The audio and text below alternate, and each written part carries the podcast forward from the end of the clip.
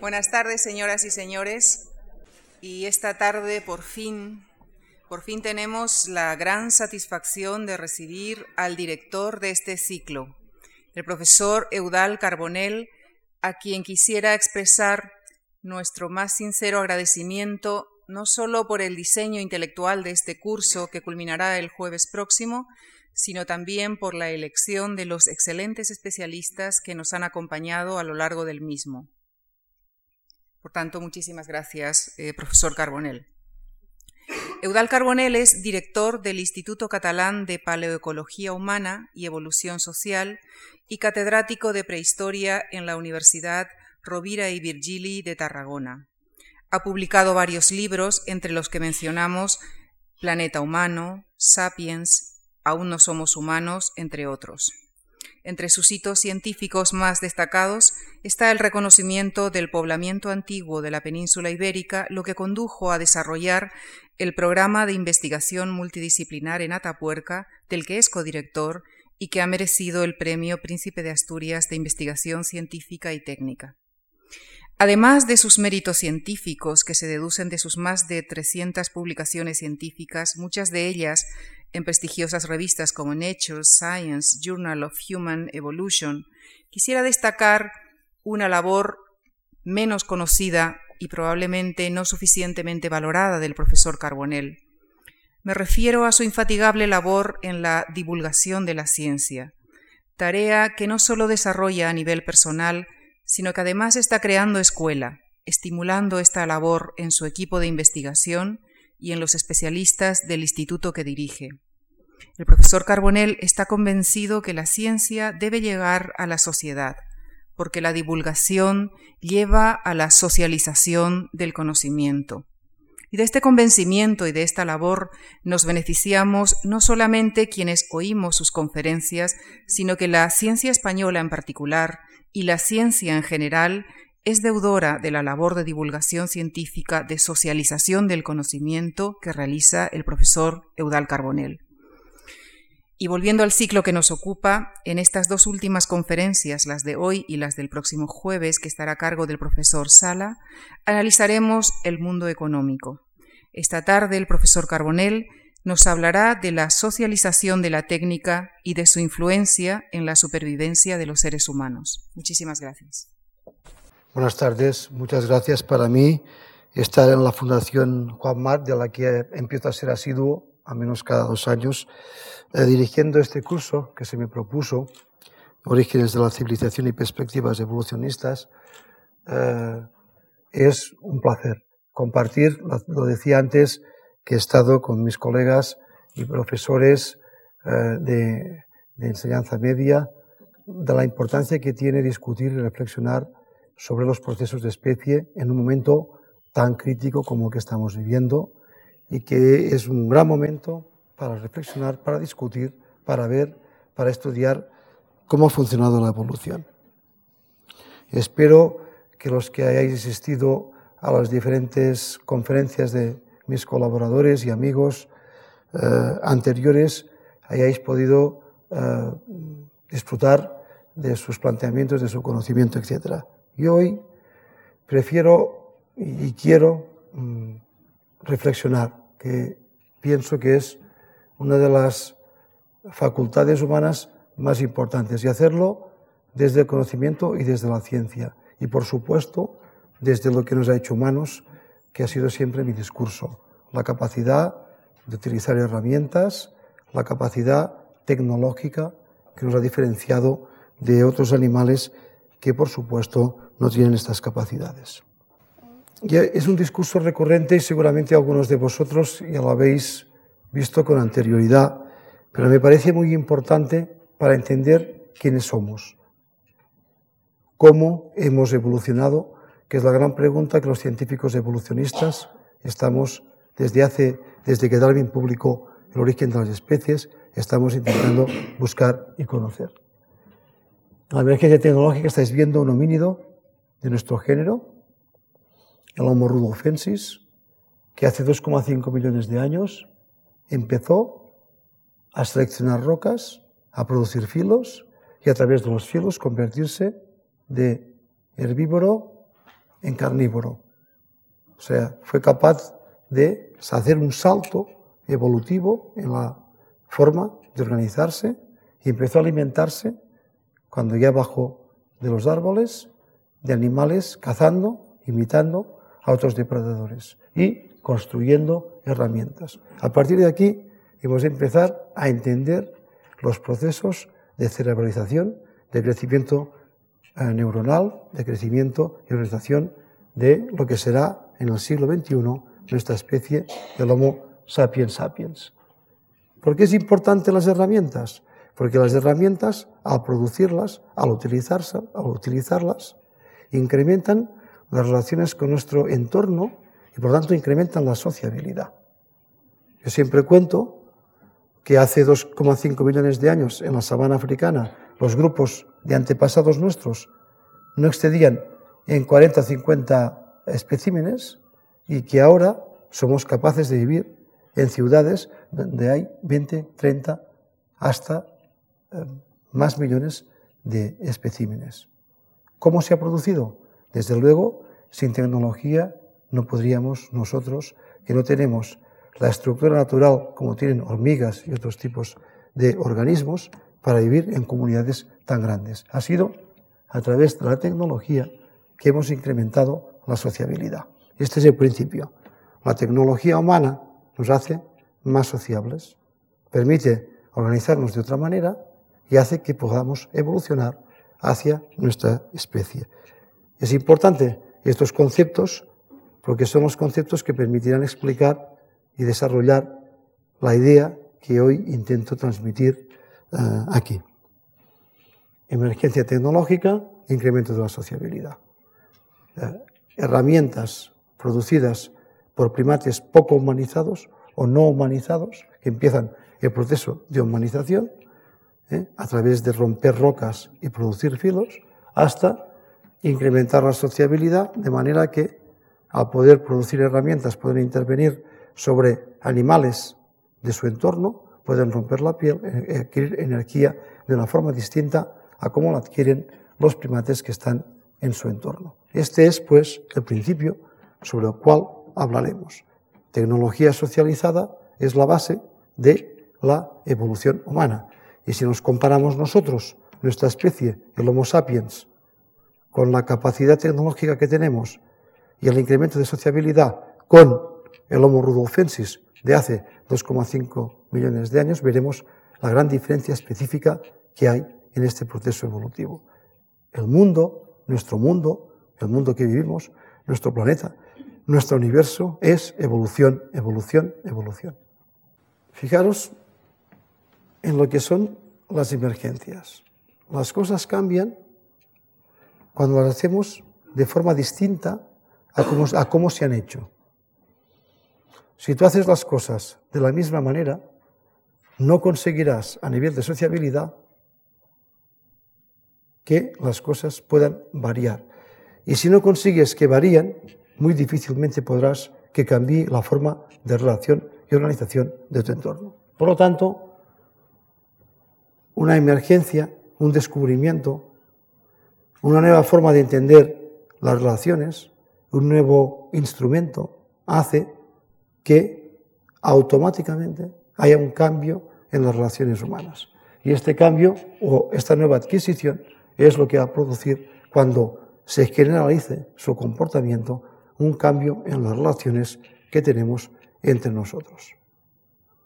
Ponemos un ejemplo, entre el fuego de los que somos mayores y hemos vivido en ambientes rurales, que centraba la atención cuando en los inviernos, cuando hacía frío, yo soy nacido en el Pirineo, hablando con el abuelo, con la abuela, con tus padres, a la televisión, hay un salto de socialización que permite una relación distinta. Mientras que el fuego era una interacción que permitía hablar, permitía comunicarnos entre nosotros, la televisión lo que hace es focalizar la atención sobre una estructura de conocimiento, de información, de imágenes, pero cambia absolutamente el diálogo intraespecífico que existía cuando el fuego era un elemento de radialización.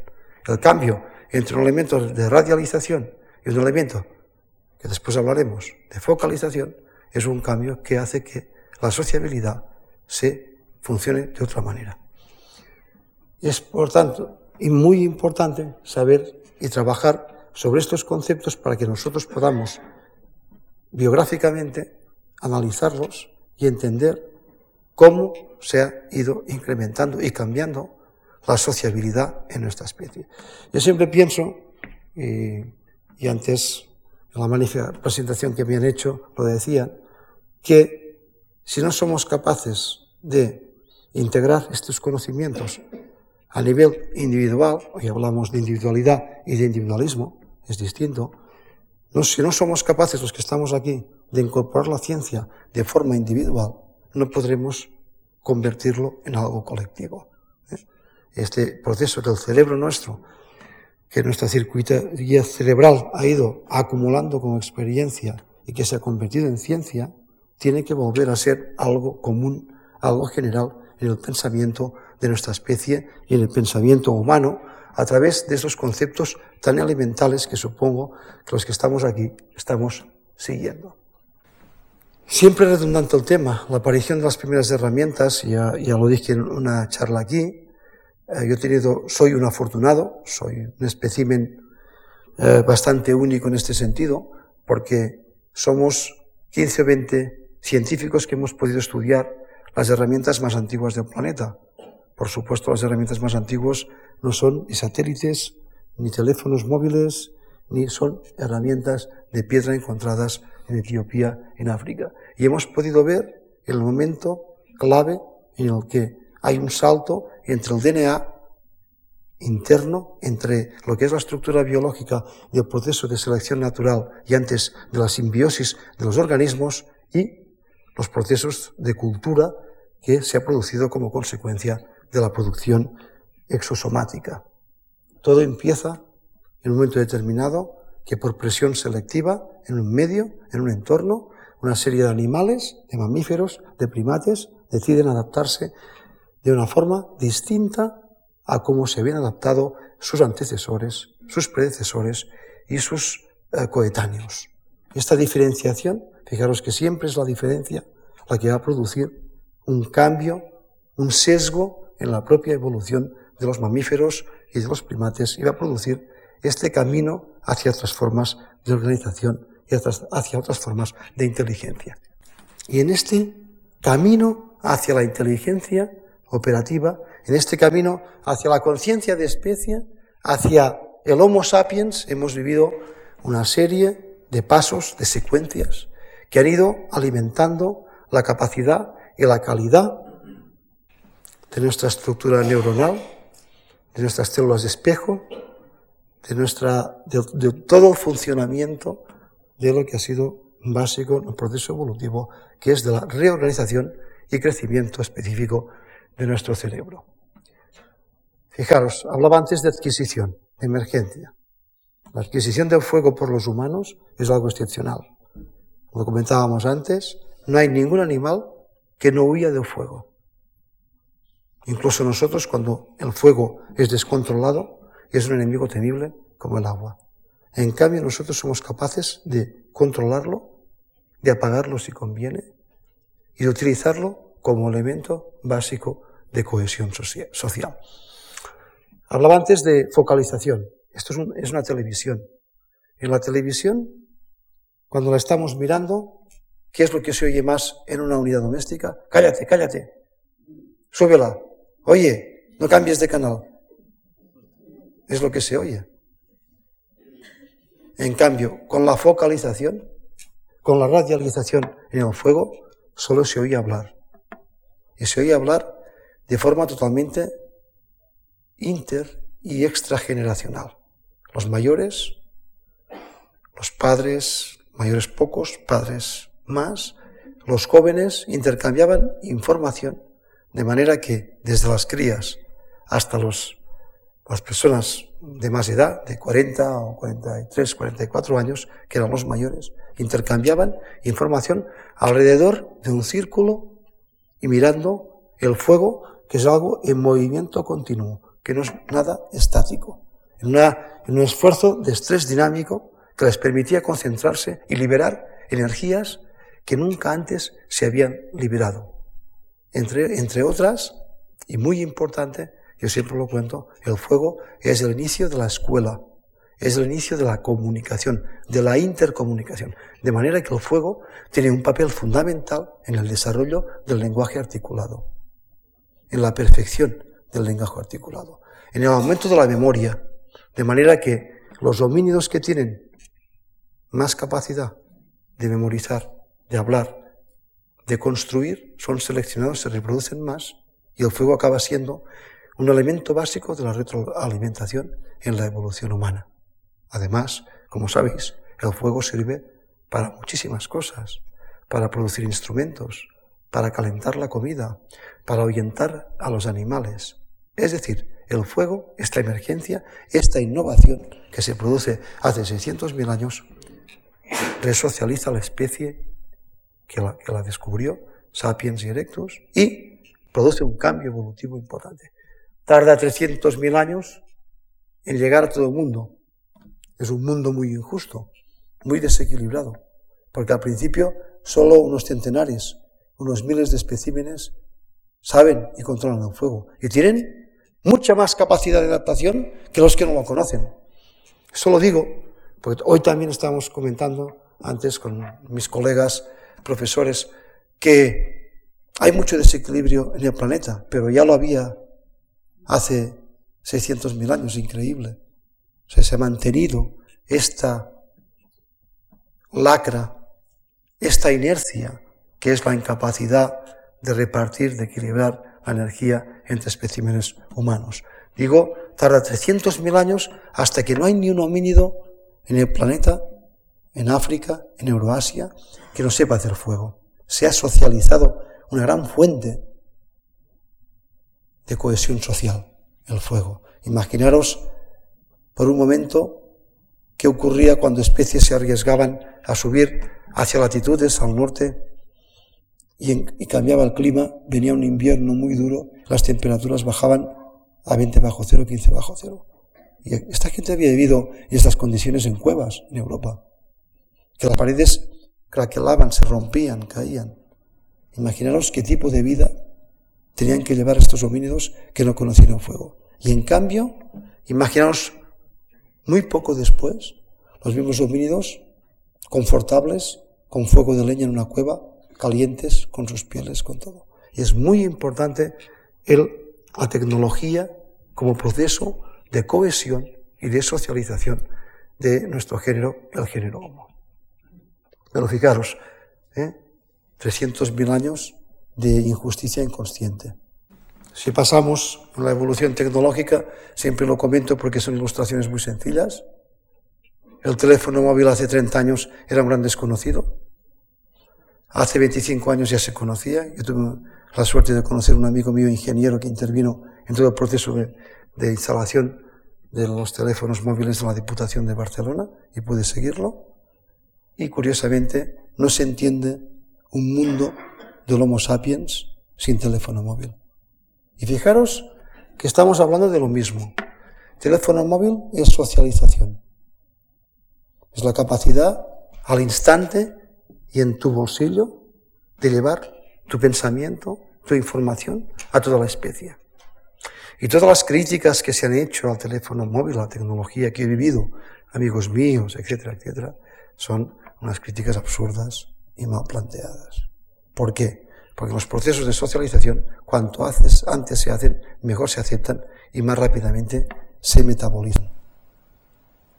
Y ahora es impensable, y estoy convencido de, todos los que estáis aquí, que el 80 o 90% dispone de un teléfono móvil. Y que, por supuesto, conoce a muy, poca, a muy pocas personas que no lo tengan. Y por supuesto que es un gran avance en la socialización de nuestra especie de el Homo sapiens.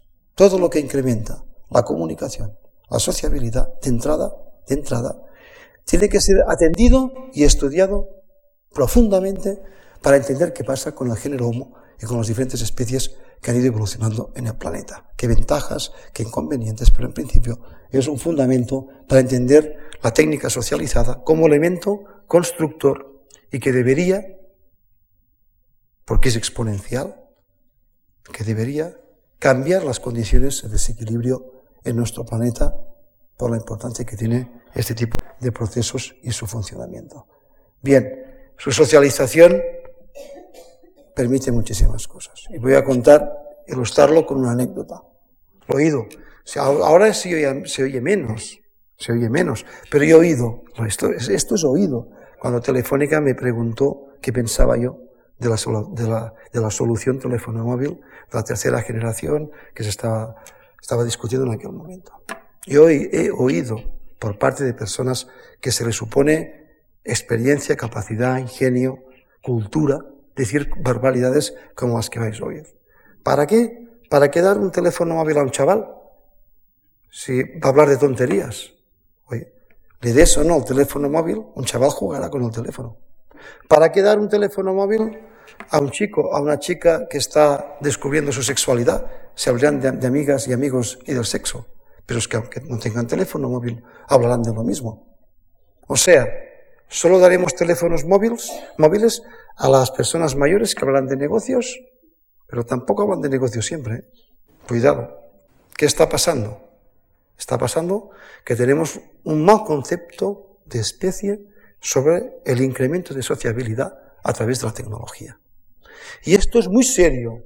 Y somos responsables todos al hacer análisis vacíos, sin conocimiento, al hacer caso de demagogos, al hacer caso de personas poco informadas, que hablan sobre estas cuestiones y no tienen ni idea de lo que es la evolución de los procesos humanos y de la importancia que tiene la socialización tecnológica en el incremento de sociabilidad.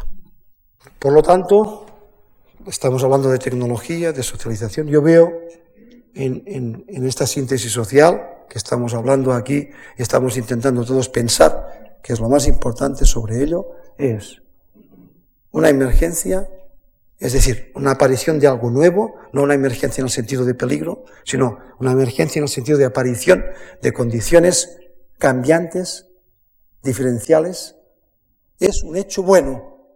Cualquier emergencia. No que, se, no que se esté quemando ahora la sala donde estamos, no. Que aparezca algo nuevo, algo que es distinto, algo que intuimos que va a mover. Es bueno que aparezca. Pero lo bueno es que si aparece y tiene fuerza, y si es positivo, llegue a todo el mundo, que genere masa crítica. Y aún es mucho mejor, muchísimo mejor, que esto acabe cambiando los criterios que existen en la propia sociedad para mejorarlos.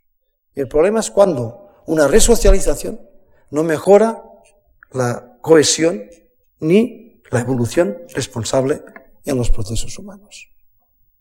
Puedo poneros siempre ilustraciones y siempre digo que no me gusta, porque los científicos no tenemos que ilustrar, tenemos que hablar a través de cómo se producen y del método científico. Pero yo recuerdo cuando estaba en casa, mi padre me decía, no, esto no se hace así. Y le decía, mira papá, yo tengo 23 años. ¿Y por qué dices que no se hace así? Dice, porque siempre se ha hecho de otra manera. Digo, sí. El siempre no existen. Yo le dije, oye, ¿te gustaría a ti que te operaran los egipcios? No sé, tal vez no hacerlo bien, pero de entrada, ¿eh? ¿Eh? ¿Te gustaría no tener calefacción en casa? ¿Tuvieras que comer las cuevas?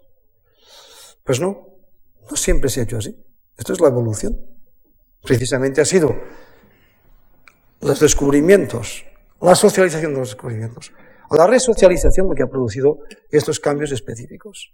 Que sí, que la, ciencia nosotros los detectamos estudiando el cerebro y publicamos artículos tremendos que no lee nadie, por supuesto, solo nosotros el sentido que tienen es incrementar el conocimiento para nosotros trabajar sobre él. Tremendo. Pero que sí que tienen después consecuencias porque la traducción, la información del artículo, del trabajo, de la experimentación, de los procesos heurísticos y hermenéuticos en el conocimiento, sirven para que nosotros después podamos opinar. Porque ¿cómo se puede opinar si no conoces? Y para mí, entre los factores fundamentales de la especie en el futuro, está que podamos y que tengamos el derecho a pensar y actuar todos. La conciencia operativa, que es como lo llamo yo. Por lo tanto, si la resocialización no nos lleva a este tipo de conciencia, ¿para qué sirve tener conciencia de lo que hacemos? La tecnología, vuelvo a repetirlo, la tecnología acelerada es un factor de conocimiento, de estructuración y de evolución de la especie muy importante. Para hembras y para machos. Para hembras y machos mayores, jóvenes, maduros. Y si en el siglo XXI, después de todo lo que está pasando y lo que pasará, no somos capaces de construir un mundo donde la cultura, el conocimiento y la operatividad sea intergeneracional, estamos abocados a un, gran fracaso por no entender como especie nuestra propia evolución como género. ¿Qué está pasando? Ahora mismo aplicamos el conocimiento de la evolución a qué pasa en nuestras sociedades. Toda emergencia, todo proceso de descubrimiento necesita metabolizarse. Toda comida opípera necesita un tiempo de descanso donde la sangre baja al estómago y a una siesta para recuperarte. No hay otro sistema.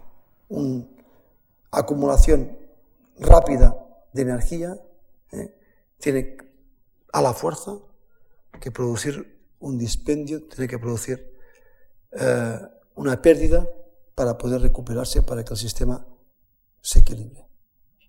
Por lo tanto, ahora estamos en un proceso como especie de reaceleración social tremenda, tremenda. Y tenemos ya ejemplos de que el barco de la especie está haciendo aguas. Tenemos una crisis financiera tremenda que forma parte de un proceso de mal intercambio de energía en las redes sociales en el planeta y tenemos una desconfianza importante, lo decíamos antes, respecto a lo que piensa nuestra especie de nosotros mismos. ¿Y qué está pasando? No tenemos tiempo ni rapidez suficiente como humanos de hacer el salto entre lo que descubrimos y lo que aplicamos. Es tan rápido todo que no metabolizamos nuestros propios procesos de organización a través de la asociación de la técnica. Y esto es un peligro que está recorriendo todos los sistemas y organizaciones de nuestra propia estructura. Y lo, lo podemos seguir, lo podemos rastrear. Hay elementos traza que a través de la historia podemos conocer, porque esta historia la hemos vivido nosotros hace poco. Tenemos una revolución industrial con una pérdida específica de cerca de 110 millones de especímenes humanos como consecuencia de dos guerras mundiales y de su, y de su desastre inducido, muertos de hambre, enfermedades, eh, nacimientos fallidos, desestructuración económica, etcétera, etcétera. La socialización de la revolución industrial nos ha costado el 15% de la especie. Tremendo. El paso de una estructura feudal, rural, a una estructura organizada a través de las máquinas, de la energía, de la sobreproducción, que mejora las condiciones de la especie, sin embargo conlleva una restricción y una caída demográfica importantísima de cerca del 15% de la especie. Hablamos de una especie que, bueno, nos llegábamos a 1.400 millones. 10, 110, pues es este porcentaje que estábamos discutiendo. Estamos en el siglo XXI, estamos viviendo ya el siglo XXI. Y esta crisis financiera es una crisis del sistema que ha organizado la base fundamental del planeta, no todo el planeta, porque hay mucho desequilibrio, durante los últimos 200 años.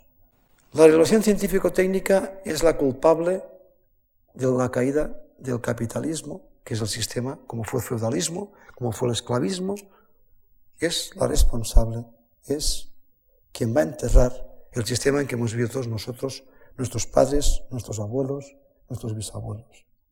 La metabolización de la revolución científico-técnica, a través de que ha sido la tecnología ya hiper socializada, con tiempos de emergencia y socialización prácticamente cero,